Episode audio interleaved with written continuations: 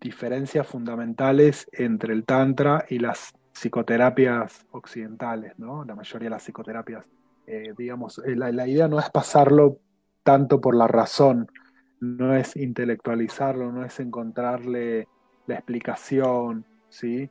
Es algo que lo pasás directamente por el cuerpo, digamos. En el, hay muchos eh, estudios modernos que tienen que ver más que nada con la bioenergética, que coinciden con la visión antigua del Tantra.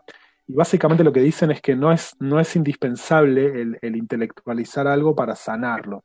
Es decir, en bioenergética se cree que las emociones son energía y que lo que, lo que hubiesen necesitado hacer en su momento es ser expresada. Es como energía que tiene que circular y, y entonces cuando les damos esa circulación, esa expresión, eh, es un fenómeno a nivel puramente energético, entonces no siempre la, curación viene eh, en un formato de entendimiento racional. A veces sí, es, muy común también que en las meditaciones dinámicas vengan imágenes y vengan entendimientos, sobre todo si es una persona analizada o se analiza o que trabaja o también, bueno, cualquier persona le puede venir una comprensión, pero no es indispensable. Está bueno también entender o saber qué es lo que está pasando, pero es, es muy importante también, eh, más que entenderlo,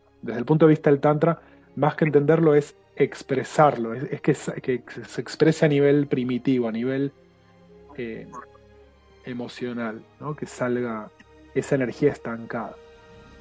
Podcast tántrico.